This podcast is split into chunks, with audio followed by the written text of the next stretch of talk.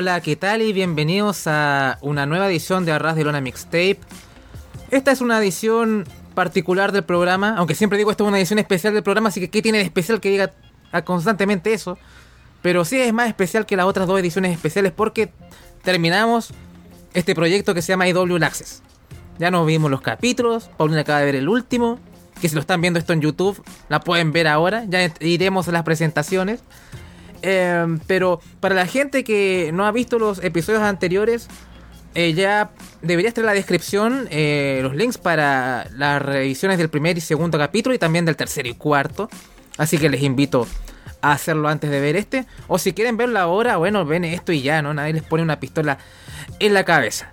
Pero bueno, este programa lo pueden también escuchar en todas las plataformas, o sea, Spotify, Apple Podcasts, Google Podcasts, ebooks o iBooks, no sé cómo se pronuncia, pero ustedes saben. Y también, por supuesto, en arrasdelona.com. Y como ya les estaba diciendo, como ya lo habrán visto en sus pantallas, me acompaña Paulina Cárcamo. Paulina, ¿qué tal? Hola, bien, acá, esperando hacer la revisión del quinto y sexto capítulo.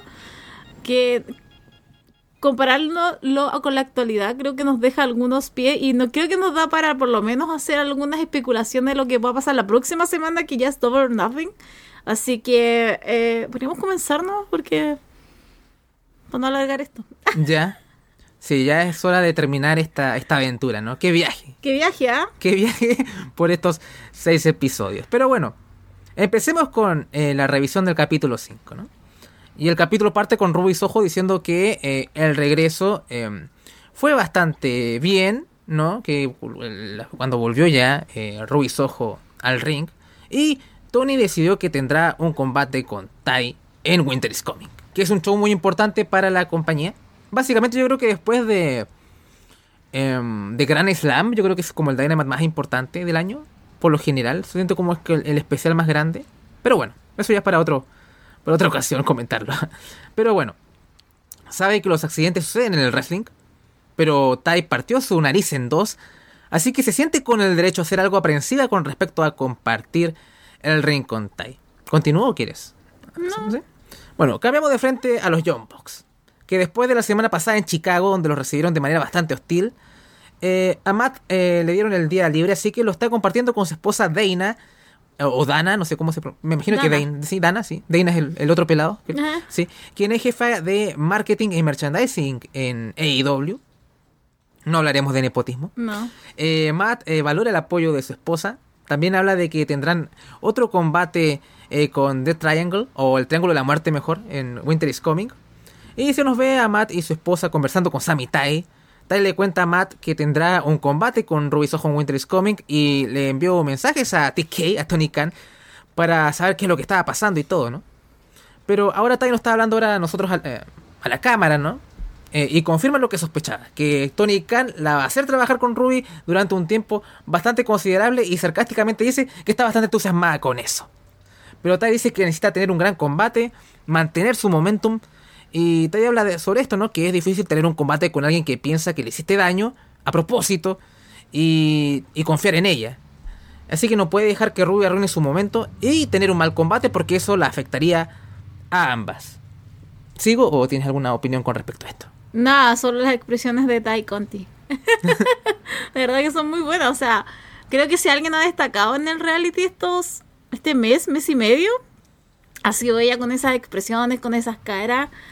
Eh, insisto, mucha mujer para Sami Guevara, así que, pero creo que una por lo menos de las que ha ganado con todo esto y ver la otra, otro tipo de, personalidad, otro tipo de lado es ella, está ahí. Bueno, otra personalidad es Britt Baker, que eh, se nos eh, presenta o se nos muestra que está teniendo una conversación con Willow Nightingale, que no había aparecido en este show aún. Mm. Así que se nos presenta un poco a Willow, e imágenes de ella y sus combates y algunos momentos que ha tenido en la compañía. Y Britt pone over a Willow, dice que es realmente como la ves en pantalla, ¿no? Esta mujer alegre, ¿no? Y como decimos acá, dicharachera, ¿no? la verdad, un ser humano bastante agradecido. Willow habla con Britt y es con respecto a un golpe que recibió en un combate por equipos y que parece afectarle a, en la zona dental, ¿no? Así que vemos a Britt Baker haciendo un diagnóstico odontológico, bastante bastante express, ¿no? Así como que saca la linterna del teléfono y le ve eh, las muelas, ¿no? Así como que, ¿qué, puedo decir? Eh, porque obviamente eh, la sonrisa de Willow es parte importante de, de, de, su personaje. La mujer sonríe. Yo creo que Vince McMahon amaría a Willow porque a todas le dice, bueno, sonríe, sonríe, sonríe. Esta mujer sonríe y, y se ve natural. Así que bueno. Por lo menos eh, funcionaría en WWE, por lo menos. O le daría el puche, el bueno del, del viejo cochino. Bien. Así que Britt eh, le habla a la cámara y habla de lo importante que es tener un roster nutrido en AEW, que tal vez, tal vez yo no sea tu favorita, ¿no? Pero lo puede hacer Ruiz Ojo, tal vez quizá Willow, y quiere que la división femenina de AEW sea visto como algo excitante dentro del mundo del wrestling, independiente de quienes estén allí en determinadas noches, ¿no? Pero bueno, cambiamos a, a Sammy Guevara, que está preocupado el hombre, porque ya lleva tres semanas sin hacer ninguna cosa. Así que esto hace que pueda afectar el momentum que estaba teniendo, ¿no? Que estaba teniendo combates con, con, con este Danielson y demás, ¿no? Eh, pero eh, al menos dice que va a hacer algo en el show. Eh, y va a tener un pequeño momento con Moxley, que básicamente Moxley lo va a porrear. Eso, mm. eso es todo lo que va a hacer Sammy Guevara en ese, en ese Dynamite.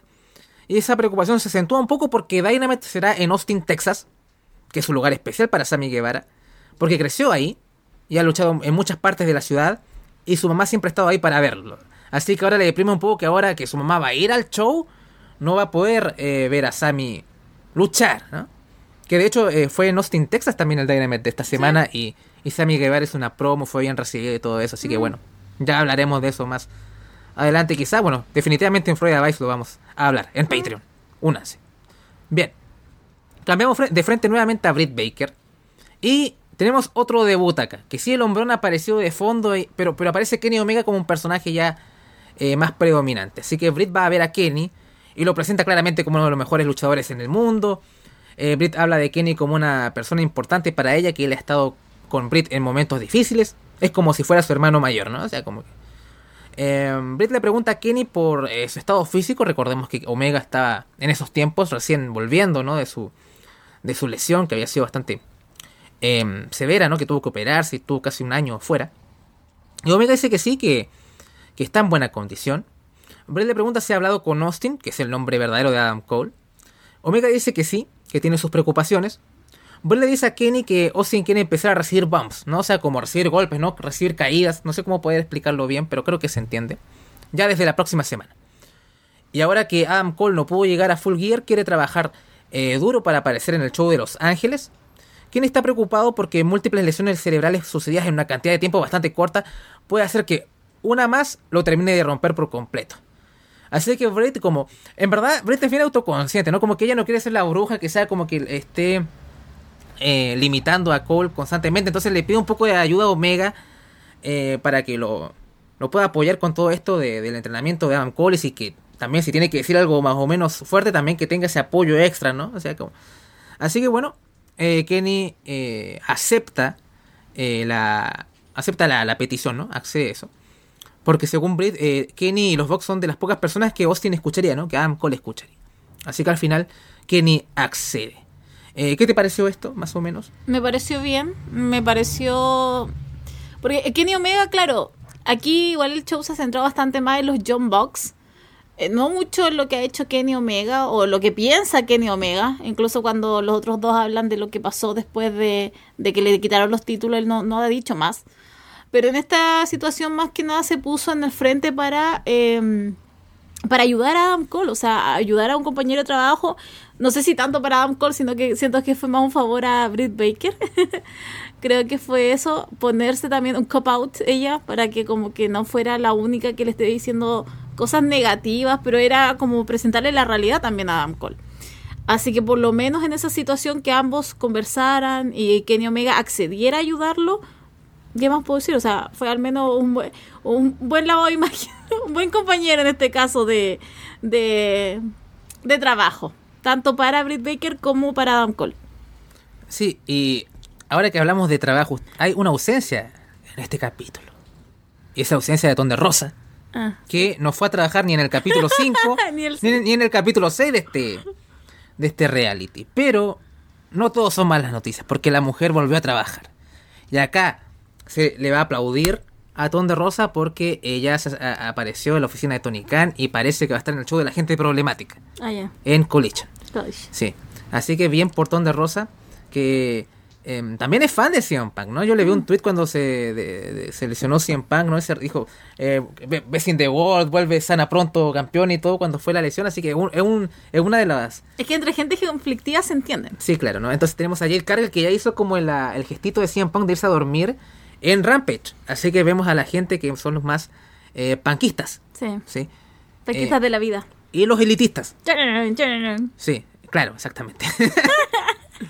Eh, así que bien, Tonde Rosa volvió a trabajar en AEW, más no en lo que No. queda del reality. Así que si querían más chistes de, de, tra- de no trabajar, lamentablemente los vamos a decepcionar porque ya la mujer no va a aparecer. Y- ¿Pero por qué?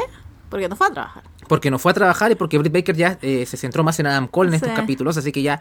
eh, además ya- hate. Sí, y además no daba para más tampoco, ¿no? A no, no, ser porque que... ya Jamie Hater ya tenía el título, ya, ya hizo lo que tenía que hacer Britt Baker, que fue eh, sacar a Tanta Rosa del camino. Sí, además, eh, tampoco hubo un careo entre ellas en el show que me hubiera gustado ver como un cierre, algún diálogo.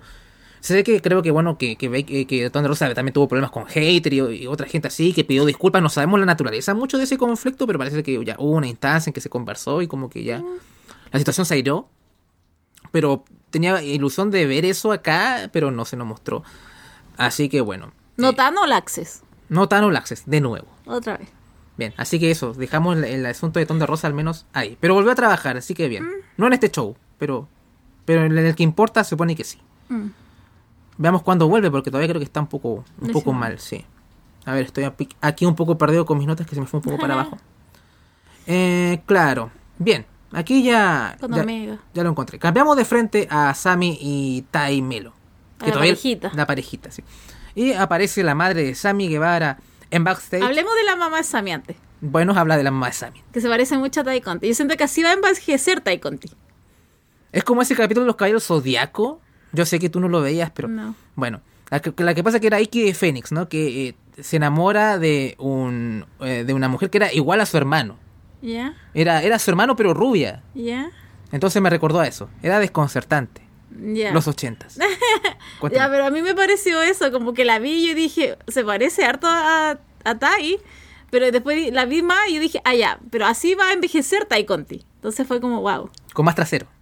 Claro, fue como, wow. Sí. No, pero la mujer, se- la, la mamá de Sammy se mantiene. Sí. Sí, ahí, ahí podemos hacer un ranking como de las mamás que se mantienen, porque la de Adam Cole también se mantiene. Sí. Como que hay varias mamás, así como que Sí. Eh, después haremos un ranking de las mamás. De, las MILF. De, las MILF de, de- de W. Falta que aparezca la, la mamá de Mox, no sé, bueno. Pero mejor no hablemos de las mamás de las otras personas. Bueno, de Sammy sí tenemos que hablar porque aparece. Así que hablemos también de Sammy que habla de su madre y no de lo que bien que se conserva, porque sería extraño. Pero sí que lo ha- es una de las personas que más lo ha apoyado, ¿no? Que le compró hasta cinco trampolines cuando estaba practicando sus cosas de cirquero. Igual la encontré media irritable. ¿Quién? Media pinturita, la mamá de Sammy. Sí. Como que quería estar muy al frente, así como... Sí, pero yo creo que también la condicionaron un poco a eso, ¿no? Para hacer como el chiste. Pero bueno, puede ser. Bien. Y también se nos muestra el combate de Claudio y Yuta contra Hager y Daniel García, donde la única participación de Sammy Guevara fue intervenir y recibir un golpe de John Moxley, como ya les había comentado. Así que vemos a la madre Sammy saludando a Tony Khan y ahí está lo que dices tú, ¿no? Que le sugiere que saque una camiseta de mamá panda, ¿no? Que bueno, cosas así. Pero yo creo que fue más condicionado para el chiste de- de- del episodio, ¿no? No sé. No sé si fue algo genuino en sí. Pero bueno. De ahí Sammy como que le hace el chiste a su mamá y todo eso, ¿no? Pero poco más. Eh, cambiamos de frente a Ruby Soho, que está hablando con Willow. Y Ruby habla a la cámara y dice que Willow tendrá un combate y Tai y Anna Jay estarán involucradas y aparecerá ella para igualar la balanza. Y para que la gente ahí como que caliente motores para Winter is Coming. Y que la gente también pueda ver cómo sería, eh, para que puedan ver cómo ellas se odian y todo eso, ¿no? Que sea como... Se muestra esto. Y se nos muestran imágenes de ese combate. Eh, Ty le habla a la cámara y dice que al final salió bien todo eso. Porque el hecho de que Ruby se comporte como una perra con ella facilita las cosas. porque ella para esta rivalidad necesita ser mala. Así que bueno, lo que se ve en pantalla es más o menos cercano a lo real, según dice Ruby dice que siente que ha hecho todo lo que podía para prepararse para este combate, para construir la historia y esperar que eso se traslade en hacer negocios, no hacer los business con, con Tai, con la que no se lleva bien. Pero eso podría no pasar por el otro lado, ¿no? O sea, como que todavía está con ese resquemor de que tal vez, bueno, yo estoy con toda la disposición de hacer que esto funcione, pero no sé si del otro lado Mm. está esa intención. Pero eso ya lo veremos en Winter is Coming. ¿Algo que agregar o continúo? No, sí, no. Así que bueno, volvemos con Tai, Sami y su madre, a su bien conservada madre, quienes visitan Wrestle Circus, que es un lugar donde Sami solía luchar. Y es un lugar importante en su carrera, porque luchó contra muchos nombres importantes y eso le dio bastante exposición. Eh, y también fue bastante fundamental para que él llegase a IW. Así que por eso pensó que era buena idea llevar a Tai a conocer este lugar, ¿no? Que es una parte de su pasado muy importante. De hecho, me gustó esa idea. Eh, ¿no? Tai dice que no estaba en la vida de Sammy cuando luchaba en ese lugar. ¿Pero quién estaba? Ah, ya. Eh, sí, la, la ex, la ex como de 7 años, ¿no? Que se conocían de siempre. Eh, sí, bueno, la que le pidió matrimonio en... Da- Texas. sí. ¿Fue en Texas también? Bueno, sí. Imagínense, cuando era Babyface la gente lo quería como de manera transversal. Pero bueno, otros tiempos. Eh, bueno, Puro tiempo. Sí. Sammy se pone. eh, bueno, y, y Tai dice que bueno, de esta forma pueden sentir cómo ahora se están conectando más con Sammy, ¿no? Al, al- al ver esta parte de su pasado. Bien, Sammy se pone muy emocional porque dice que no estaría donde está si no fuese por este lugar. Y vemos cómo su madre lo abraza. Y el hombre como que lagrimea un poco porque el hombre lagrimea bastante en este show. sí, qué manera de llorar Sammy Guevara, Dios santo. En todos los capítulos, por lo menos capítulo por medio, como que llora. Así que recuerda algo, es como, no puedo creer. No sé, pero a mí me suena un poquito llanto de cocodrilo, como que no ve las lágrimas, ve nomás la intención que tiene de llorar. Bien. Pero bueno, en este show se le ha puesto bastante énfasis en todos los los esfuerzos de Sammy Guevara y en lo que ha pasado y todo eso. Bueno, yo soy, siempre he sido, ya he dicho, bueno, más que nada en Freda Vice, pero yo soy un, un Sammy Guevarista, así que como que eh, mientras no se comporte como un imbécil, todo bien. Ojalá que triunfe, que le, que le cunda, ¿no? Pero bueno, esperemos que haya madurado. Esperemos, porque después de que pasan seis meses y algo hace inmaduro. Bien, esperemos que todo salga bien con el hombre. Cambiamos de frente a Adam Cole. Eh, Cole dice que es un día muy importante porque será la primera vez en que empieza a recibir bumps, ¿no? Recibir caídas, recibir golpes en un ring. Dice que entre más cerca se encuentra de regresar al ring, el nerviosismo que siente es mayor. Y vemos también a Kenny Omega y Britt Baker que llegan al gimnasio. Cole dice que fue duro no estar en Full Gear. Ahora tiene una nueva meta y es estar en el Forum de Los Ángeles, el Kia Forum, en dos semanas. Y será uno de los Dynamites más grandes que han producido. La idea es regresar, ver a los fans, ver a la gente en backstage en Los Ángeles. Esa es su nueva meta ahora. Cole dice que quiere mostrar al equipo médico de AEW que puede correr contra las cuerdas, moverse. Para él es, sería un paso, un paso adelante bastante grande, ¿no? Omega habla a la cámara y dice que cuando sientes que las cosas van bien, presionas mucho y muy pronto. Y Kenny siente que al menos va a estar ahí y puede ser capaz de evitar que esto su- suceda. Em, vemos a alguien del equipo médico de IW quien va a supervisar todo esto. Eh, su nombre es Bryce Reddy. Curioso nombre. Bryce le dice a Adam Cole que corra contra las cuerdas, pero si se siente algo mareado, que se detenga. Que tiene que ser honesto para que así pueda ver el lugar en donde está y poder progresar acorde a eso. Mm. Así que vemos que Adam Cole corre contra las cuerdas, pero corre como tres veces contra Sí. las cuerdas. Corre, yo pensaba que iba a correr más. Es que a mí me da la impresión de que hubo un corte ahí. Mm. Porque eh, cuando. Porque, claro, hace tres, tres corridas. y tú después, cuando él vuelve y dice, me siento mareado, está todo sudado. Mm. Está como muy sudado por solamente haber hecho tres vueltas. Entonces siento que ahí hubo un corte. A lo mejor vino después de, no sé. Para nosotros se nos dijo tres vueltas, pero a lo mejor fueron muchísimas más. Y ahí ya comenzó a sentir un poco más de cansancio y fue el mareo. Siento que esto fue parte del show. siento que a lo mejor de ahí ya sabía que él podía volver. Porque aparte fue todo muy rápido. O sea, voy a adelantar un poco, pero se supone que después de esto ya como que viene todo el regreso de Adam Cole. Entonces siento que esto fue como para ponerle un poco de tensión. A ver, ¿podrá ser? ¿Todavía estamos luchando contra esto? Eh, creo que fue tu macho. Hubieran, hubieran simplemente dicho, ¿sabes qué? Sí. Como que está todo bien, mira, puedo recibir, no me siento mal, nada. Con toda la instrucción que antes le dio el, médico, podría haber estado bien.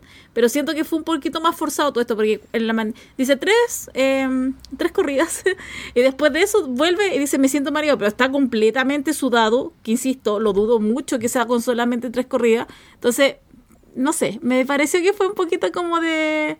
Fue para el show, fue para la tele. Bien. Pero bueno, el hombrón corre tres veces contra las cuerdas y como que se detiene, que está un poco mareado y todo eso. Cole se ve mm, preocupado por lo que ha pasado después de golpear las cuerdas. Hubo algo de miedo, se siente algo mareado y está preocupado de la razón. A lo mejor es porque se está ajustando nuevamente al subir nuevamente un ring. O es... Perdón, valga la redundancia, dije nuevamente dos veces, pero bueno. Otra vez por las contusiones. Omega habla a la cámara y dice que para alguien como Cole, que su pasión es estar dentro de un ring, la presión mental y emocional es enorme. Y vemos a Kenny Cole haciendo algunos movimientos en el ring. Bryce, que es el equipo médico, como había mencionado, está feliz con lo que ha visto y que está haciendo buen progreso y que está orgulloso de él. Así que Adam Cole está bastante feliz de poder estar en Los Ángeles y poder ver a los fans de nuevo. Creo que continúo, ¿no? Ya como Sí, que habías no, hablado sí. un poco de lo que pensabas. Oh. Cambiamos eh, de frente a los Vox, que básicamente son cero aporte en todo este show.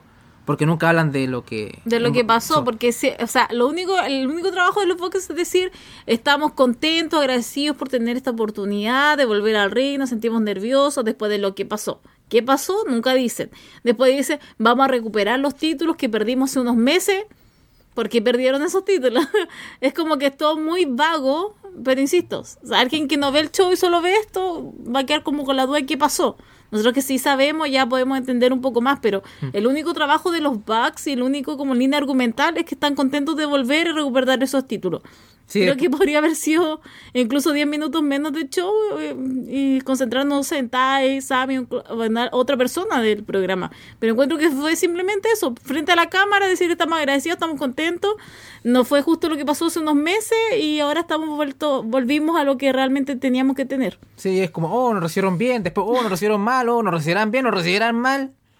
¿Cambiará esto? ¿Nos dará los títulos? No. No. Y eso es todo el aporte de los Young Bucks. Sí, no. Dan, casa, dan ganas hasta de saltárselo, pero bueno, hay que ser profesionales.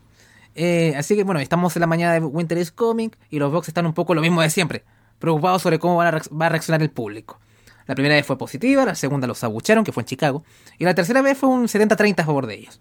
Así que Nick espera que la tendencia esté más orientada a los vitoreos que a los abucheos, y que eso va a ayudar a que ellos puedan convertirse en campeones nuevamente. Poco que agregar. Cambiamos de frente a Sammy y Tai quienes están conversando sobre el combate que va a tener Tai contra Ruby. Tai dice que será su primer gran combate como heel y tiene mucho que probar. Tiene que probar a Tony que merece la oportunidad y que IW es el lugar donde pertenece. Hablando de redundancias, también Tai se focaliza mucho en decir esto constantemente. Y que no está en mal humor con Ruby y quiere probar que esto fue un accidente y, que puedan hacer grandes cosas juntas, ¿no? Y trabajar eh, e ir hasta la cima y todo, ¿no? Está muy, muy eh, cooperativa Tai. Bien. Sammy en cambio dice que está feliz por Tai, pero que siente que es un problema el no estar. En la cartelera de Winter is Coming. eh, esto se mueve rápido, que en un momento puede estar arriba, pero el otro abajo, y si no hace algo rápido, todo el momentum que ha ganado se puede perder. Poco que agregar. Cambiamos a Ruby y dice que Winter is Coming es el Dynamite más grande de la temporada. El combate femenino de esa noche es ella versus Tai Melo. Dice, no estoy diciendo que ella va a intentar hacer algo malo esta noche, ¿no? O sea, Pero- pero dice que hay que Ruby dice que hay que mantenerse atenta. Y además este es su primer combate en cuatro meses. Así que bueno, ya hemos explorado un poco esto. Cambiamos a de frente a Britt Baker. Dice que están promocionando un combate en equipos para el Dynamite de Los Ángeles en el forum. Que es el famoso combate entre Britt Baker y Jamie Hater contra Saraya y Tony Storm. ¿Y por qué digo que es famoso este combate? Porque no era así, ¿no? ¿Se acuerdan que era eh, Saraya y una eh, compañera sorpresa? Y que hubo mucha Especulación. especulación y no, Mercedes Monet o Sacha Banks, ustedes saben. Al final no, fue, Fue Tony Storm. y ahí se formó todo esto de las Outcasts, ¿no? Con, con lo de Chida y todo esto. Bueno. Al final, nuestro líder resultó ser Tony Storm, ¿no? Britt dice que esta eh, es una buena manera de mantener caliente la historia entre ella y Saraya y así mismo también mostrar a la nueva flamante campeona Jamie Hater, quien acaba de destronar a Tony Storm, así que es un combate que tiene sentido. Makes sense. Makes sense. Braid dice que la división está en una mejor situación que desde hace un año. Y poco más. Eh, cambiamos de frente a Sammy Guevara. Ahora el hombre está entusiasmado. ¿Se acuerda que que estaba deprimido? Ahora se entusiasmó. Porque al hombre le dieron un combate individual contra John Moxley. Sammy dijo que quería tener más combates individuales y poder luchar con gente del main event. Y se lo dieron. Pero también le encantaría una historia también de main event. Sammy dice que después de este combate, su cruzada por ser campeón, o sea, su, su cruzada para ser campeón, eh, vuelve a cero. Bueno, cambiamos de frente a los Vox. Se nos muestra el combate eh, entre ellos, eh, entre The Elite y el Triángulo de la Muerte en Winter is Coming. En ese combate gana el Triángulo y vemos como Omega dice que el próximo combate va a ser No DQ y etc. Nick dice que durante esta serie de 7 combates los fans no saben a quién abuchar. Así que esto los pone a un predicamento bastante curioso. Bueno, ¿de quién, ¿de quién será la culpa, no? Pero bueno, Matt dice que el plan es llegar a los 7 combates y Matt reitera que la audiencia decide qué es lo que pasa después. Y que cada ciudad es diferente también. Cambiamos de frente a Tai Melo. Tai dice que está muy entusiasmada por este combate. tiene mucho que probar y está muy emocionada, pero también nerviosa. Y nos muestran, este fue, fue gracioso, porque nos muestran a Sammy Guevara diciéndole suerte a Ruiz Ojo, ¿no? Como suerte, todo. Pero Rubio no le da ni bola, o sea, como que se va, no le dice Sí, gracias. No, bien de mierda, Ruiz Ojo, ¿para qué Pero estamos es con que tiene una actitud bastante pesada, Rubis Ojo, debo decirlo. Como que tiene una parada muy así como yo soy profesional. Con todo esto de, de Tai, creo que es como muy en contra del otro. Como que ella no puede, eh, como que ella no percibe que a lo mejor eso también le puede pasar en un futuro, pero contrario, que ella realmente le pegue a alguien por accidente y que la otra crea que fue al fin. O sea, creo que tiene una actitud bastante, creo que mucha junta con, ¿Con Eddie Kingston? con el Kingston. ¿Con el Matt, con el Matt King? con el Matt King. Oh, de- No, tengo, tengo un rosario atrás. Debí. de haberlo sacado para ¿Saben esta ocasión. Sí, de hecho. Eh, porque siento que es como muy frontal, pero es como que aparte es muy cerrada y cree que todo el mundo está en su contra, no sé, es como muy así como, no sé, creo que me cambiaba mucho la vibra cuando ella aparecía en pantalla. Era como, ay, ve ahora, ¿qué va a decir? Eh, como, como acá decimos, mala onda, como realmente muy, muy desagradable, Mala leche. mala leche. Sí. Bien. Claro, pero ahora hablando del Matt King y de Eddie Kingston y todo eso, a lo mejor, sí, mi rosario lo, lo estoy extrañando. Eh, tal vez puede ser porque Rui también es muy amiga de Eddie Kingston y claro, ¿no? Tuvo problemas con Sammy Guevara y tal vez ahí le causa Tanto rechazo. claro, po. Por ahí. que todos son iguales, entonces Sí. la parejita se juntó. Yo creo que hasta hubieran mencionado algo de eso. Mm. Para que hubiera tenido más picante y uno también entendiera un poco más de dónde venía tanta mala onda, mala leche de Ruby contra Tai, porque creo que está muy ligado a lo de Sammy. Después pasaba esto que Sammy le decía, good luck with the match, y ella como, sí, bueno, será nomás. Ni lo pescó, ni siquiera hizo un gesto, como que se fue. No, Entonces, creo que hubiera sido mejor para el contexto. Claro. Bien. eh, nos muestran imágenes de. Perdón. Eh, Ruby habla a la cámara y dice que su rivalidad con Tai definiti- definitivamente ha tomado fuerza, ha ido tomando fuerza. No sabe si le agrada a Tai o no, pero si ve algún descuido de su parte, ella se lo va a dejar bastante claro. Uh, qué miedo. Uf, el matonaje se Sí. continúa por parte de Ruby Soho. Así que vemos eh, imágenes del combate. Se nos muestra fisicalidad entre ambas. El combate lo termina ganando Ruby Soho, si es que no lo recuerdan. Así que bueno, Tai está feliz. El combate fue bastante bien. Se le ve celebrando con Tony Khan. Dice que Ruby se mantuvo bastante profesional. Sintió que su conflicto personal ayudó al combate. Está feliz, emocionada, pero aún siente que esa vibra de que sigue sin agradarle a Ruby continúa. Pero bueno, ¿qué le vamos a hacer? Que continúe no, la vida. bueno. Y no se depriman, que viva la vida. Sí. Bien. Vamos a bailar ahora. Sí, increíble que cita crónica, qué horrible. Bien, Ruby Soho habla a la cámara y dice que sorprendentemente salió muy bien. Se pudo salir de control, muy rápido todo esto, pero no.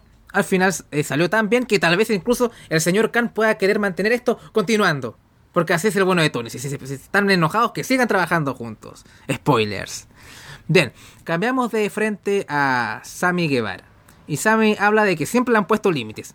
Y él lo ha sobrepasado constantemente. Me imagino que sí, Sammy. Te creemos, Te Sammy. creemos, Sammy.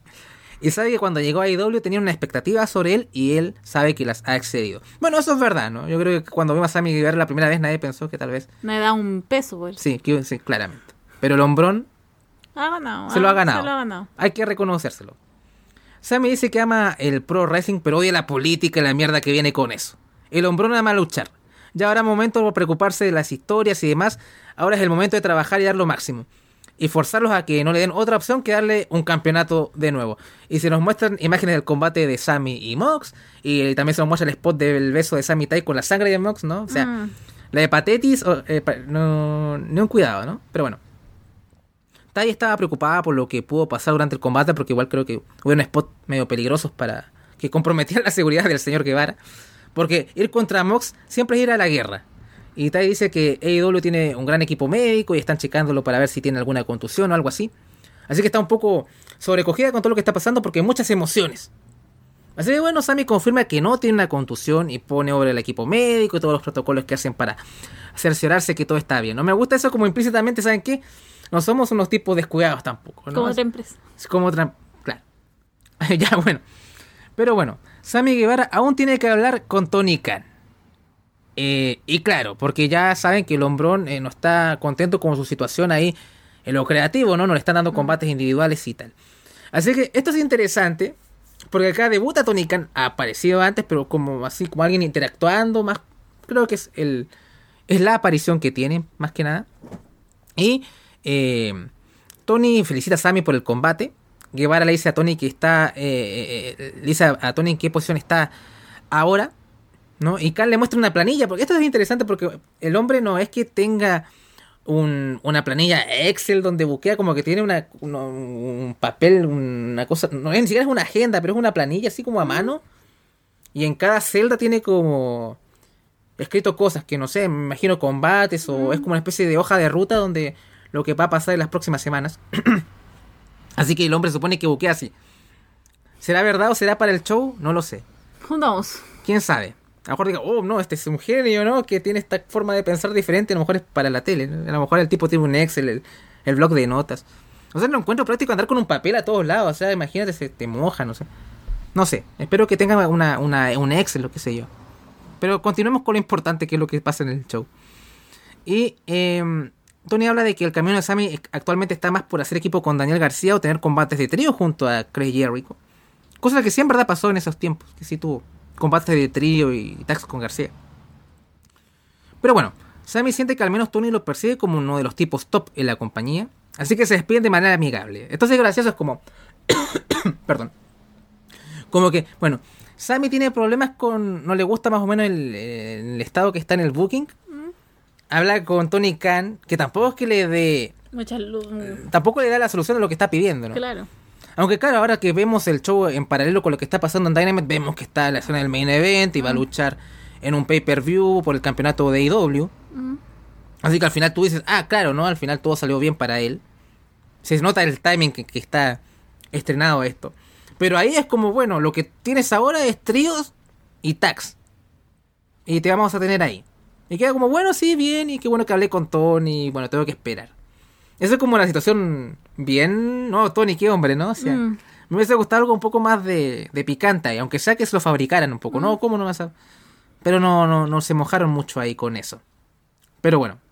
Sam me dice que el wrestling es uno de los mejores deportes del mundo, porque hay muchas eh, diferentes emociones, y si estás involucrado en el wrestling vas a estar en cada cosa, en los puntos más altos hasta los puntos más bajos.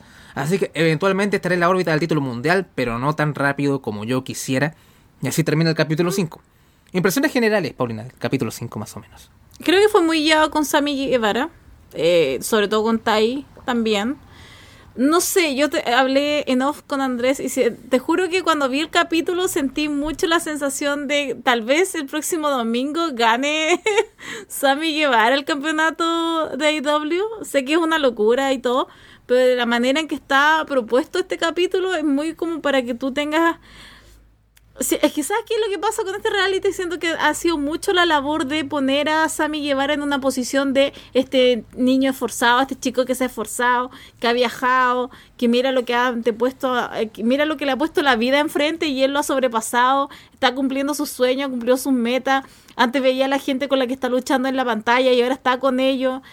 Siento que han por lo menos a mi apreciación personal, han pintado toda una, han fabricado toda una historia con Sammy Guevara.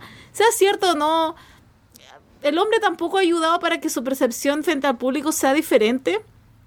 Entonces, de repente, todas estas cosas, este tipo de cosas y este tipo de narrativa, me parece extra esforzado. Eh, pero, insisto, no sé cuál será la intención real de Tony Hunt eh, con Sammy Guevara. Eh, esperemos que sea lo que quiere Sammy, pero no sé. O sea, él va a estar en una posición siempre arriba, pero no sé si va a ser el top guy como él quiere ser, que también él lo ha expuesto y lo ha propuesto. Así que vamos a ver qué es lo que pasa, pero insisto, creo que ha habido una línea con él y de presentarlo de una manera que se condice bastante como ha sido realmente en las cosas que ha hecho Sammy Guevara. Entonces, como, me- me- pero, eh, insisto, estoy hablando ahora de Sammy Guevara capítulo 5 porque es lo que más se mostró. Los John Bucks, no, ¿para qué? O sea, creo que es relleno más que nada. Sí. Y lo de Ruby con Tai debe ser lo más debe ser lo más fabricado que hay actualmente, más que nada. Y, pero es Sammy Guevara ahora el que queda. Y bueno, la historia obviamente de Adam Cole, que creo que es la que más corazón tiene. Y por ejemplo, en un caso de Adam Cole, él tú lo crees. Porque el hombre ha sido impe- impecable en su vida. Entonces, más allá de lo que tú estás viendo ahora, no, no tienes mucho más que decir. Y por eso es que conectas mucho más con Adam Cole. Por ejemplo, yo hubiera conectado muy bien con Sammy, pero si uno sabe y va al historial de Sammy Guevara, el hombre, claro, te puede decir como me he esforzado, mira dónde he llegado, pero el hombre igual tiene sus controversias que no han sido igual pocas. Entonces, no sé si em, tiene una actitud igual, quizá la hemos visto. Entonces, por eso es que de repente como siento más esto un lavado de imagen para Sammy Guevara, que realmente yo pueda conectar con él y, y decir, wow, mira, próximo campeón. A diferencia de lo que está pasando, por ejemplo, ahora con Adam Cole y su historia. Que obviamente es más potente y es más fuerte a un nivel de que si da otro golpe a Adam Cole, eh, se lesiona de por vida y no vuelve a luchar. Pero con Sammy Guevara, insisto, con todo lo que están haciendo, mostrando y todo, es más como, ah, ya, tratemos de, de lavar un poquito esto y a ver si ahora frente al público puede quedar como un gran babyface. Sí, a ver, yo creo que como que la hoja de ruta con Sammy Guevara está como bastante clara. No creo que gane el campeonato de IW. Pero claramente ya está presentada la narrativa de que ya no debería ser un seguidor, ¿no? Así, así que no sé qué papel puede jugar Sammy en la realidad con Adam Cole y Jericho, porque yo no creo que vaya a terminar en el pay-per-view. O espero que no. Porque me imagino que puede aparecer Kyle O'Reilly y después pueden hacer... Tal vez el Blood and Guts no sea como el Blackpool Combat Club contra The Elite, sino que más tirado por esta rivalidad, sobre todo que el Anarchy de Arena es entre está metido en ese feudo en el pay-per-view. Así que tal vez esa jugada sería por ahí. O sea, por lo menos yo quisiera que Jericho ganara ese combate. Puede ser controversial. Para que no cometan el error que cometieron con Ricky Starks.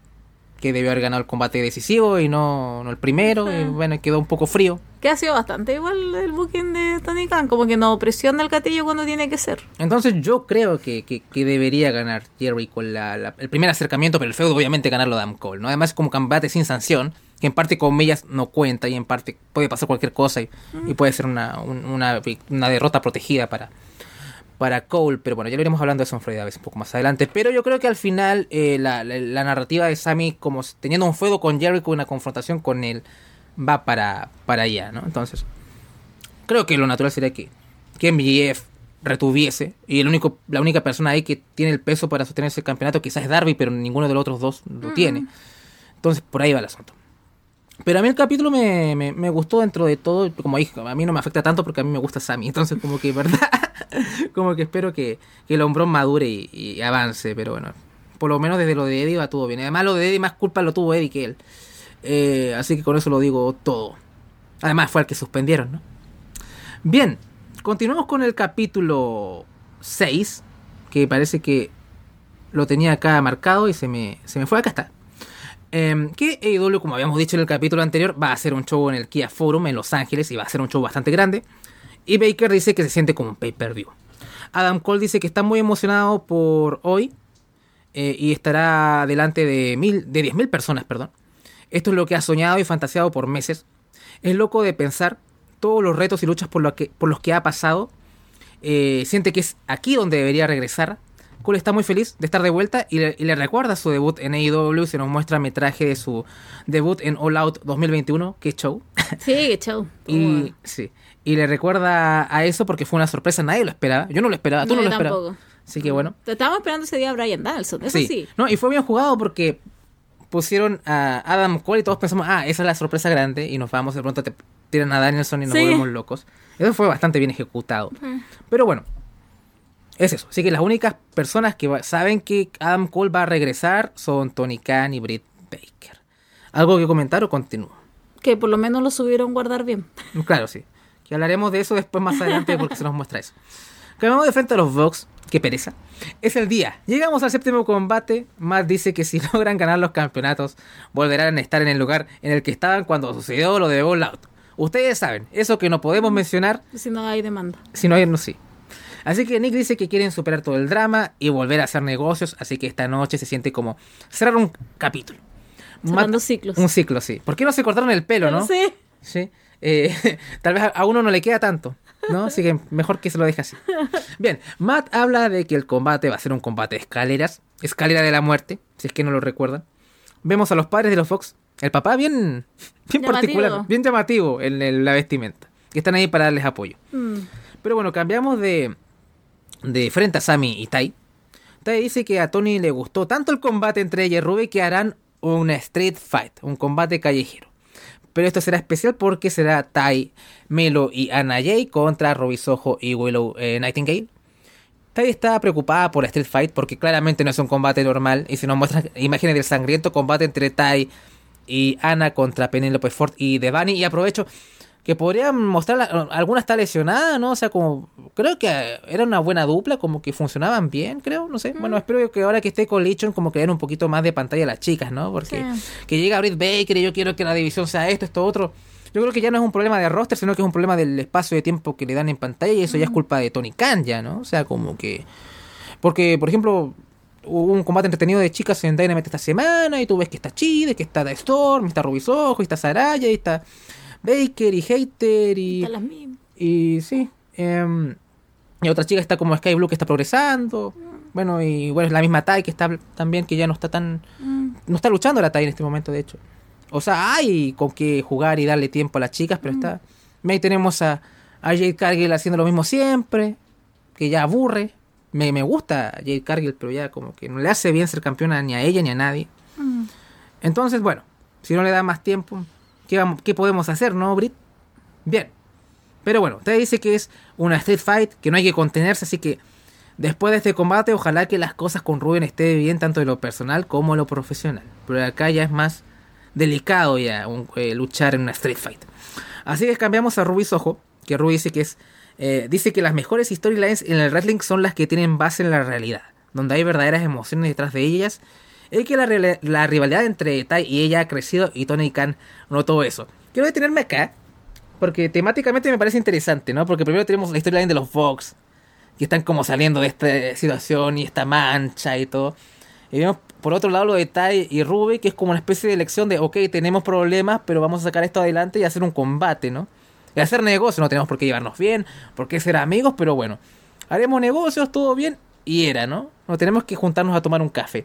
Entonces me parece divertido cómo está estructurado el programa, ¿no? Como si yo soy los John Box y me pongo a ver Access, es como, bueno, ¿no me estarán tratando de mandar un mensaje acá?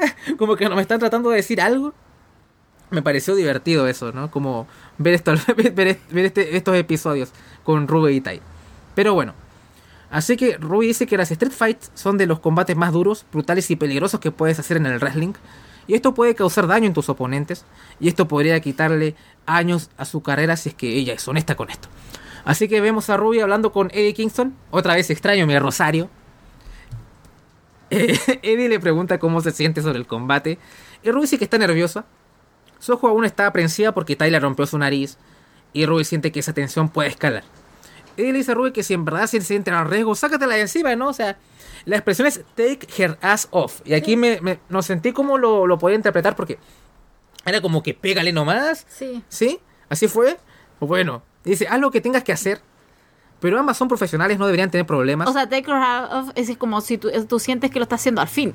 ah, ya. Sí, pues, si era como, ya mira, si esto va profesional, haz lo que tienes que hacer tu trabajo, pero si tú sabes que se está poniendo como eh, personal o como peligroso, pero aparte personal, bueno, sácale, Pégale nomás. pégale nomás. Sácale la mierda. Como decimos acá. Ok. Así que bueno. Pero ambas son profesionales, no deberías tener problemas, no deberías estar nerviosa. En caso de que sean profesionales, no debería haber drama, ¿no? En, en síntesis. Y Eddie le dice que debería tener más confianza en sí misma, que Ruby sabe dónde viene y lo que ha hecho. Y Soho dice, bueno, que conoce a Eddie desde hace tiempo y que a pesar de que sus consejos puedan ser algo ruidosos y toscos, también son sabios. Así que bueno, ahí quedamos. Y creo que es la última participación de Eddie Kingston de en el show. Así que guardamos nuestro rosario. Si lo tuviera, Bueno, lo nuestra guardaría. oración Sí. El mundo es frío, amigos. es medio frío. Eh, cambiamos de frente a Adam Cole. Y Cole dice que está muy emocionado, pero también muy nervioso. Cole está preocupado de cómo lo puede recibir la gente. Si le va a importar su regreso. Cole tiene ese miedo de perder su posición, ¿no? Vemos que Adam Cole eh, está en silla de ruedas no por porque est- esté obligado a eso, sino bueno, está, está obligado a eso para porque lo ocultan con una capucha y para que entre en backstage. A mí me parece gracioso esto porque eh, entiendo, ya lo tratan de esconder y le ponen la capucha, pero no creo que pase muy piola si hay cámaras por todos lados viendo cómo eh, llevan a, a una, a algo, a alguien, ¿no? O sea, como Es que no había como nadie, aparte como del equipo técnico, como que no había nadie más. ah, a lo mejor eso es. Bueno, a lo mejor ahí ya me lo puedo. Sí, porque igual yo me estaba preguntando lo mismo y después puse un poco más de atención con respecto a la gente que estaba alrededor. Y tú no ves gente, como que el, el- el- las estrellas del show como que están apartadas. En cambio, todo el equipo técnico está por la parte donde está Tony Khan. Mm. Y en esa parte donde está Tony Khan está, aparte de la gente de seguridad, mi pelo. Perdón. No, no fue un día- buen día la peluquería. Eh, está Tony Khan, pero justo como digo, en esa parte está o seguridad o está el equipo técnico. Entonces es muy poco lo que se puede ver. Y yo creo que la gente que a lo mejor tiene sus conexiones y puede hacer el spoiler de todo esto, eh, no sabía. Eh, voy a hacer el spoiler de todo esto, no tenía idea de lo que estaba pasando. bueno, sea el link. Claro. Claro. Y de ahí ya se lo llevan a la oficina de Tony Khan y después incluso lo cierran en lo que vamos a decir en el baño y todo. Entonces hacía todo mucho más todo mucho más, más fácil de, que- de guardar este secreto. Sí. Bueno, al final logra llegar al backstage y, lo, y sale Tony Khan y lo abraza con su abracito, así como que. Y como que se encoge.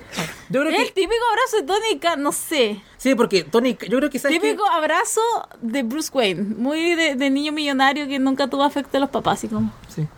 Ah, como cuando el, comis el- ah, el comisionario Gordon. Sí, como sí. Sí, claro. No, no, no esperé esa referencia. Pero bueno, yo creo que eso es lo que le molesta a la gente. La clase media no le gusta, ni la gente más empobrecida no le gusta el abrazo encorvado. No, no nos gusta el abrazo. en- Que, porque se supone que Tony Khan es una figura de poder. Entonces, ese brazo, ese abrazo a mí me suena mucho de. No tuve cariño cuando niño. Quizá, ¿no? Debería ser un abrazo más fuerte, así como de. Como ese, eh, eso como hace que Vince McMahon. Sí, sí, por ejemplo, Si nosotros tenemos esa visión Sí. de cómo debería ser un. mira, mostraron el clip de Vince McMahon abrazando a Dominic, ¿no? Después de un combate, ¿no? Sí. Mira, tú generas una reacción que nos genera... Eh, que hay gente que se moría por generar Sí. algo así, ¿no? Y mira, así se hacen los abrazos, ¿no? Como ese abusador sexual, ese. Sí deberían, deberían abrazar a la gente. No, aparte que Vince McMahon tiene como un abrazo así como. Y aparte como que te agarra el cuello acá. Sí. Y es como, bien, good, good stuff, ya. Good shit. Eh, Claro, es como. eh, En cambio. Eh, Tony Khan es como muy de. Sí. No me abrazaban cuando niño. Sí. pues- no, no queremos eso. Sí. Puedes ponerte violento, Khan. O sea, queremos lucha de clases en tus abrazos, Tony. ¿no? Claro. No queremos socialismo. Queremos sentir que tú eres el jefe, no que eres uno más y que estás bajo ellos. Sí, yo ni a mi jefe lo, ni mi, je- ni mi jefe lo abrazo así. Así, No, así. pues tu jefe te abraza así, po. tu jefe no te abraza así. No. Abraza te abraza como, es como Vince, te da una palmada nomás. Sí. No alcanza ni para abrazo, es como, ya, bien. Es que acá en el sur de Chile somos gente muy cálida. Entonces, como que hay eh, saludo de mano y abrazo y alcohol. Bien. Continúe. Y carne. Sí. ¿Qué Oh, carne? No sé. Cordero. Sí, Ya, te- ya pusiste todo esto eh, homoerótico. Bien. Después de todo eso, no homo, o sí. Continuamos. no Eh, sé, no no sé. Andrés Mamonde. Usted sabe, Usted sabe lo que se. Usted sabe lo que se cuece. usted sabe, sí. Usted sabe lo que se cocina. ¿Qué se cocina ahí? Bueno, después de que lo. bien, perdón. Bueno, hablando de. Cole habla bien del ¿Hablando de jefecito. carne? No, no sé si habla de la carne de Tony Khan, pero habla de que Tony lo ha apoyado bastante. Y, y, bueno, al final Adam se ha preguntado qué haría si no fuese pro wrestler y dice que esa respuesta nunca ha llegado. No tiene palabras para describir lo importante que es este trabajo para él, pero nunca ha perdido la esperanza. Britt Baker habla de lo que ha mejorado la división femenina de IW, que este combate ante Saraya y Tony es una eh, instancia de elevar la división femenina. Tendremos un combate muy duro. Eh, Britt quiere que la división femenina de IW sea reconocida como una de las mejores divisiones del mundo, que esto ya lo había mencionado bastante. Te reíste, ¿no? Dices, Ah, bueno, pero estamos lejos. Sí, porque lo, lo primero es que las muestren, Sí, que le den tiempo. que le den combate. Sí. Así que bueno. Por eso Chon, si te- Chon, Shawn Michaels y Sol Elite es vital para esto. Bien. Uf, ¿cómo sería eso? En parte me, me intriga. Bien. Eh, Britt eh, habla, bueno, sí. Eh, se nos muestran imágenes del combate, ¿no? De, de Sarai y Tony contra Britt y Jamie Hater. Britt dice que no importa que. Dice que no importa qué. Ella siempre es vista como una de las chicas top en AEW, que ella trabajó muy duro para llegar a ese nivel. eh, aunque odie el drama que conlleva ser campeona femenina, el odio, los celos, el criticismo, la gente que nunca va a trabajar y todos esos contras, sé que así es como cimientas el hecho de ser la mejor. Y quizá no puedo luchar contra el hecho de que el cinturón me quiera a mí, así que veremos. Y esa sonrisita de mierda me encantó. Es como bueno, la pala viene. Eh, qué grande. Así que Pero coincido con ella en todo caso. Mm. Porque hubo un tiempo cuando Britt Baker no estaba en el main cards. Porque estaba la. ¿Quién estaba ahí? ¿Quién era la campeona en esos tiempos? ¿Chida? Era Chida. ¿Quién más estaba antes? Ah. ¿Naila? O sea, pero fue- Naila. Naila fue poquito, sí, fue como un mes. ¿no? Y antes estaba. mm, Ton de Rosa. No, no, antes. Antes la. Pues que Ah. Ton de Rosa vino después de Baker. Fue la que No, la... no, no, pero yo te hablo cuando Baker no estaba todavía en escena, como cuando todavía estaba buscando el lugar. Cuando estaba haciendo cosas de a poquito ella, cuando empezó ahí el tiro, sino que como No, que pues la primera campeona fue Rijo. Después ya eso, es Rijo, ya. Entonces como que ella no estaba involucrada en todo eso, sino que realmente se empezó a, a ganar su lugar, si eso está bien. Pero lo que pasa es que ahora ha llegado a un punto en como que no sale de ese lugar. Es que la habían presentado como Babyface al principio de Baker. Claro, y después cuando hizo el no cambio, funcionó, sí. ahí ya como que y cuando tenía también esa sección de su de su ay, La su waiting consulta, room. Pero, de eso la era, waiting room. pero era porque veíamos Dark, que la waiting room creo que una vez apareció en Dynamite o algo así, pero la mayoría de las ya, waiting pero room- por lo menos se lo ganó al buzo en Dark y por lo menos uno que veía el show, ahí me fue ganando y fue como, ah, ya, cuando después ya ganó el título, fue como, yeah, fue bacán, fue como bien, o sea, excelente, como que realmente se lo merecía. Pero ya hemos, hemos llegado a un punto en que basta, Brett Baker, como ya, Bueno. respirar un poquito. Y bueno, y me acuerdo que tuvo una realidad bastante entretenida con, con Big Soul, que sea todo horrible que sea, pero eh, como que los segmentos estaban buenos, ¿no? Cuando Britt se lesionó y tuvo que, y con silla de ruedas todavía carreaba la división, ¿no? Sí. Porque ella hacía los segmentos y todo, ¿no? O sea, como... eh, Por eso, es como que, no, si yo eh, creo en todo eso y creo en que eso se lo da un pulso, eso se los se lo doy a Britt Baker. El tema ahora es que obviamente va a existir un tema de un poco de, de miradas raras porque la mujer no sale de eso.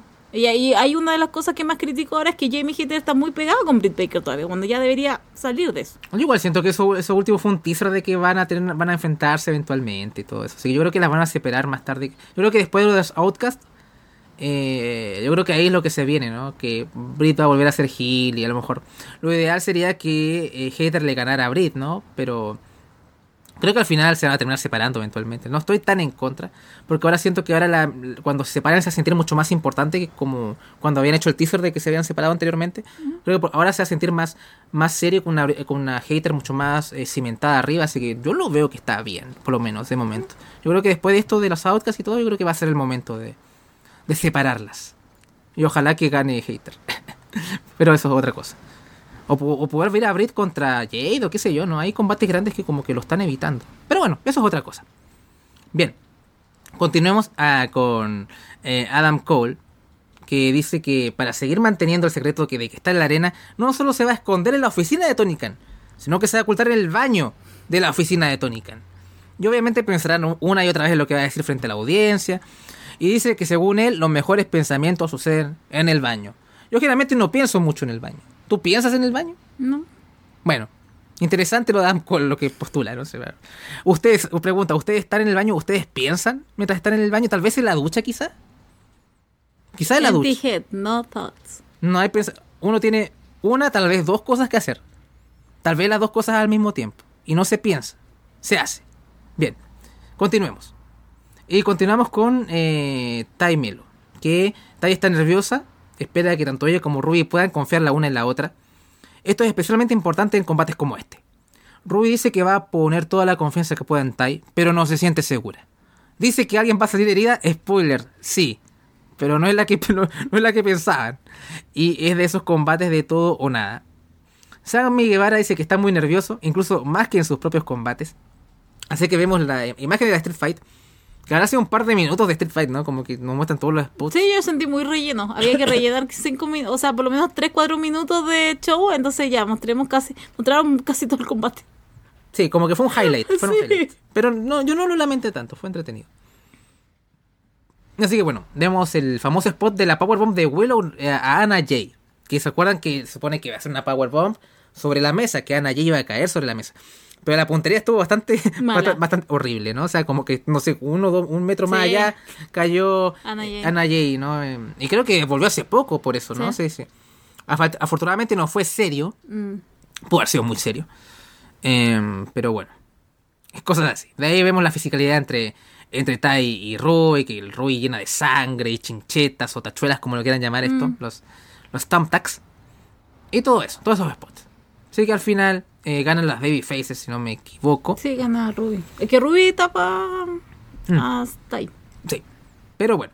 Al final Rui gana con Destination and Now a Tai sobre las chinchetas. O las tachuelas, como le quieran llamar. Ruby dice que fue el combate más intenso en el que ha puesto su cuerpo a prueba. No puede decir que le agrade Tai, pero la respeta como performer y cuando se sintió más frágil en el combate, Ruby confió en Tai. Y se nos muestra a Tai también saliendo toda dolorida porque está llena de, de chinchetas de las tachuelas, ¿no? Porque en verdad esas cosas duelen bastante. Pero más allá de eso, Tai estaba bien. Se muestra contenta con el combate y está aliviada de que Ana esté bien. Porque llega Sam y dice, como que... Sí, como que ¿Saben qué? Como que la cagaron, ¿ah? Como que cayó mal, cayó mal Ana. como que, pero después vemos con dos segundos como Ana caminando y de pie, todo bien, de fondo. Pero ah, yo creo que la que debería estar más sospechosa es Ana y contra abuelo. ¿Cómo fallaste tan, tan, tan mal, no? O sea, como que ahí sí que hubiera entendido los resquemores. Pero bueno, eso ya es tema de otro. De, otro, de, otra temporada. A lo mejor la segunda temporada es Ana y no confía en Willow. y ahí sí que estoy con Ana con todo. Bien. Continuemos entonces. Así que bueno. Eh, Tai dice que después de todo lo que ha pasado, eh, las cosas están bien con Ruby. Así que, bien. En AEW somos como una familia. Nos peleamos, nos arreglamos. Bueno, J Balvin, todo eso. Familia. Sí, mi familia, eso ya. La cerveza. La cerveza. Faltó la parrillada. Faltó la parrillada con Vin Diesel, Tai Conti y Ruiz Ojo, ¿no? Que ya se, se, vuelve buena en la próxima película. Claro. O en la próxima temporada en este caso. Pero bueno, al final todo bien, ¿no? Tai está contenta de que Ana no, no, no haya tenido nada serio ni nada de esas cosas. Sammy Guevara dice que está orgullosa de Tai, que fue un combate mucho más violento que la primera Street Fight que tuvo. En especial si es que una cae como dos metros más allá de la mesa. Pero eh, Sammy habla de sus metas. Dice que quiere ser campeón mundial. Quiere estar en las posiciones que están ahí. Gente como Moxie Danielson. Y quiere que si escuchas el nombre de Sammy Guevara, lo asocies a los main eventers. Y uno lo asocia a otras cosas. Mm. Pero bueno. Vamos Sammy. Ojalá que te salga. Cambiamos de frente a los John Box. Escalera de la muerte. Otra vez nos muestran imágenes. Matt dice que fue bonito ver a la gente que amaba en primera fila, no estaban sus hijos y cosas así, ni sus papás. Se nos muestran imágenes del combate, vemos cómo The Elite se vuelven campeones de tríos. Matt dice que esto es todo lo que sabe y lleva 22 años recibiendo bumps, o sea, recibiendo golpes en la lona. Y siente que tiene que recordarse por qué amaba esto en primer lugar, y no era por la fama, el dinero, los campeonatos, sino el viaje durante el camino, con la gente que amas. Literalmente dijo que lo más importante son los amigos que haces en el camino, ¿no? O sea, como... Eh, pero bueno, ahí está. Nick dice que estas semanas han sido muy duras, pero luchar junto a su hermano, delante de sus padres, ver a sus hijos animándolo. Está feliz de decir que ha em, redescubierto su amor por las luchitas. Así que qué bien. Ojalá que redescubran su amor por CM Punk. Nada, nada, veremos qué termina pasando más adelante. Cole ha estado. ¿Algo que agregar? No, no, no, no. ¿Qué voy a arreglar después? ¿Qué voy a arreglar después? Ven. Cole ha estado fuera seis meses. Extraña a los fans. No. Y Baker se mete a Twitter buscando si alguien ha filtrado algo. No sé si se metió a Fightful o qué sé yo, pero de momento no pilló nada. Dice que es muy difícil guardar secretos en el wrestling, pero parece que esto lo van a sacar adelante. Baker dice que sabe que Cole está muy nervioso, pero que no perderá la calma porque es un profesional. Adam Cole dice que está a minutos de reencontrarse con los fans de AEW, un momento muy emocional para él. El momento finalmente ha llegado. Vemos a Adam Cole abrazando a Tony Khan. Y bajitos. Sí, bien encorvado. Bien encorvado. Y suena el tema de Adam Cole. La gente se vuelve loca. Yo me volví loco. Nos volvimos Nos volvimos, vimos eso. Porque estábamos recordando que esa, esa vuelta la vimos juntos. Sí. Estábamos viendo ese Dynamite. Y claro, nosotros no esperábamos nada. Así que fue como, oh, wow, ¿verdad? Esto lo vimos juntos. Sí, bien. Y vemos las imágenes de Cole entrando por la rampa y toda la entrada. Se nos muestra la promo de Adam Cole agradeciendo a la gente y todo, ¿no? Y Britt Baker dice que si su carrera hubiera terminado ahora, habría sido algo muy trágico. Aún es muy joven para las luchitas y todavía no había llegado a su prime aún. Cole dice que sus piernas estaban temblando, sus manos estaban sudando, sentía la piel de gallina. El hombre está feliz. Así que vemos que volviendo a backstage ve a Britt y la abraza. Cole dice que ver a Britt Baker, quien la acompañó durante todo este proceso, estando con él emocional y mentalmente, y verla nuevamente al final, sintió que el círculo se, se cerró finalmente. Fue un proceso emocional en el ring, pero incluso fue más emocional bajo la cortina y vemos cómo Adam Cole abraza a la gente de The Elite, ¿no? Que son sus amigos más cercanos, los Vox y Kenny. Eh, también vemos abrazando a, a Hannon Page también. Cole con una sonrisa gigante dice que es más, más temprano que tarde vamos a ver a Adam Cole arriba de un ring. Cambiamos de escenario, pero no de frente, porque seguimos con Adam Cole, porque este es el día del regreso. Que fue hace como un par de meses antes de que se estrenara este, este show. Es el día del combate de Cole ante Daniel García, Cole está muy nervioso, pero no puede esperar a estar en el ring. Y vemos a Britt Baker que le entrega su nuevo traje, su nueva indumentaria, su nuevo gear. Em, Cole dice que Britt la ha acompañado en cada paso de este viaje y no se imagina en qué lugar él estaría, tanto física como mentalmente, si no fuese por Baker. Cole dice que ama a Britt a morir, ¿no? O sea, el, el hombre es un romántico Ah, empedernido. Y vemos imágenes de ese Dynamite. Britt dice que el pro wrestling, wrestling es algo que siempre te deja a pulgadas de una lesión que puede terminar con tu carrera o poner en peligro tu vida. Si no, pregúntale a Jungle Boy esta semana ante Ruch, que la vimos fea. Sí, la veo fea. Sí. Brett está con la piel de gallina de la peor manera posible porque sabe todo por lo que ha pasado y este combate de regreso, uff, ella también lo va a sufrir. Brett le dice que se siente como un nuevo debut, pero también le dice a Cole que tiene que cuidarse a sí mismo, que no puede actuar como un maniático. Brett dice que está más nerviosa aún que en sus propios combates porque esto está fuera de su control. Y se ve a Daniel García hablando con Baker. Paren de destruir el negocio. Pero Gar- García dice que Cole es un tipo adorable, ¿no? Es un sweetheart. Eh, Baker le pregunta a García si está nervioso, pero dice, no, lo normal, no. o sea, lo normal de las luchitas. Mm. Daniel eh, le habla a la cámara y dice que creció viendo a Adam Cole, que con su mamá compraba tickets para verlo a él. Y como que Adam Cole tiene como 32, 33, ¿no? O sea, como Sí. imagínense lo joven que es García, debe tener como 24, 20, algo Es que Adam Cole empezó Joven, sí. joven pues. Y bueno, dice que es un honor y privilegio compartir el ring con él en su regreso ahora a los cuadriláteros. Y se ve a Khan entusiasmado por ver a Cole regresar. Y vemos cómo eh, abraza a los Bucks y a los demás. Y también se nos muestran imágenes del combate. Te falta encorvarte más. Dani. ¿Sí? ¿Como así? Como encorvar. Como, sí, ya. Qué bueno que esto lo vean en video. ¿eh?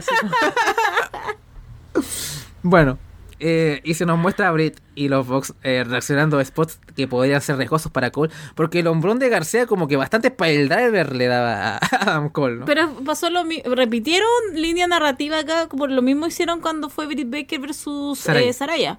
Hicieron lo mismo, así como que esto es terrible, esto puede condenar mi carrera y mostrar los peores, Sí. los peores movimientos para Saraya. Y podemos ver los movimientos que pueden condenar la Sí. carrera. Pero bueno, al final vemos a los Brits y los Vox reaccionando a estos spots. Vemos, incluso vemos a, a Nick como, oh, como sonriendo. Mira esto, este hijo de, de García Sí. que va por los pile drivers.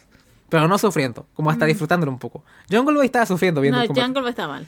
Bueno, al final vemos el Panama Sunrise, el boom, victoria para Adam Cole. Vemos que entra Britt Baker y le dice a, a Adam Cole que lo hicieron bastante bien. Y Adam Cole le responde que se van a besar cuando suene el boom. Así que suena el boom y se besan y la, el confeti y todo. Así que, bueno. Britt dice que fue maravilloso estar con él en la celebración, pero seguirá muy preocupada cada vez que vea un combate suyo por un buen tiempo. Cada golpe que reciba puede ser el último, pero eso también se aplica a todos nosotros. Pero esto verdaderamente te pone en perspectiva. Cole dice que finalmente, o definitivamente sintió que no había luchado por nueve meses, como que sintió el, el ritmo ahí. Pero es como andar en bicicleta, ¿no? Todo va a ir volviendo eventualmente. Así que Adam Cole fija como objetivo ser el próximo, o sea, ser campeón mundial de IW. No sé si el próximo, pero su objetivo va hacia allá, ¿no? Así que hoy es el comienzo de ese viaje para él y es el fin del viaje para nosotros reseñando AEW All Access. ¿Qué te parecieron eh, el capítulo 6 o qué te pareció el, reality en general, Paulina? Es que el capítulo 6 fue como más el, el, el- cierre de las historias, sobre todo para Adam Cole, que a lo mejor nos están diciendo en la realidad como este es el próximo campeón de AEW. Eh, creo que es el que más, el que mejor parado quedó en toda esta situación. Es lo que intentaron hacer con Sammy Guevara, pero lamentablemente Sammy Guevara no va a ser. pero puede ser Adam Cole.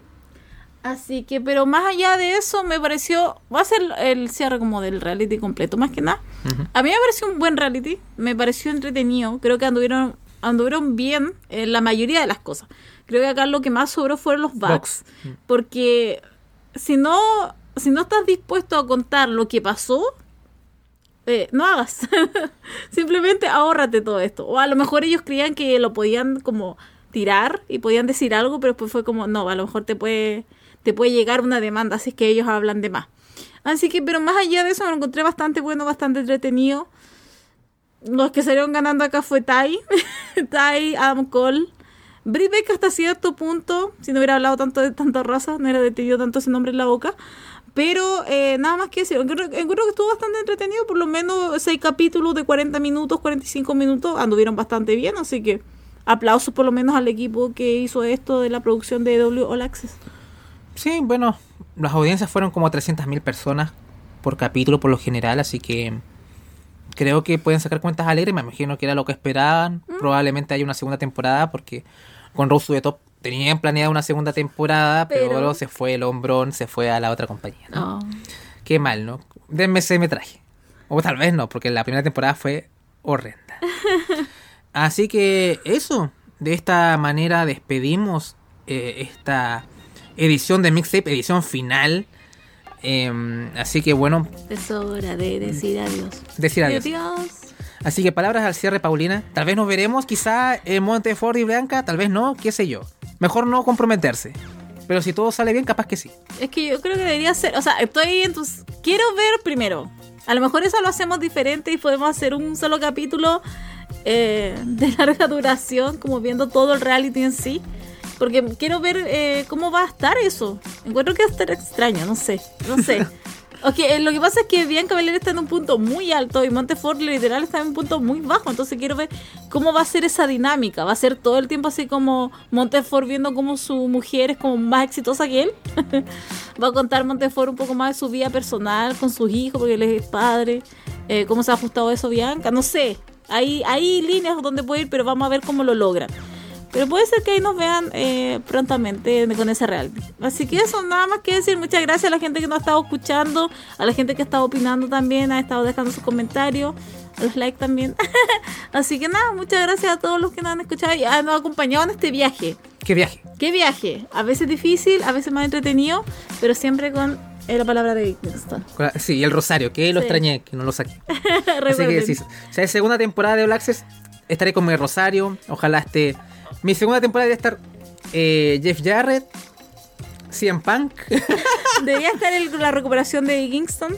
sí, debería estar la recuperación de Jeff Hardy Jeff Hardy. y los Hardy en los general. Hardy. Revy Hardy, no, eh, Hardy, no este drogadicto y toda la cosa. Entonces, todo eso. Y quizá Hook, solamente por los memes. Pero bueno, de parte de Paulina Cárcamo y Andrés Bamonde, nos despedimos y esperamos verlos pronto. Chao.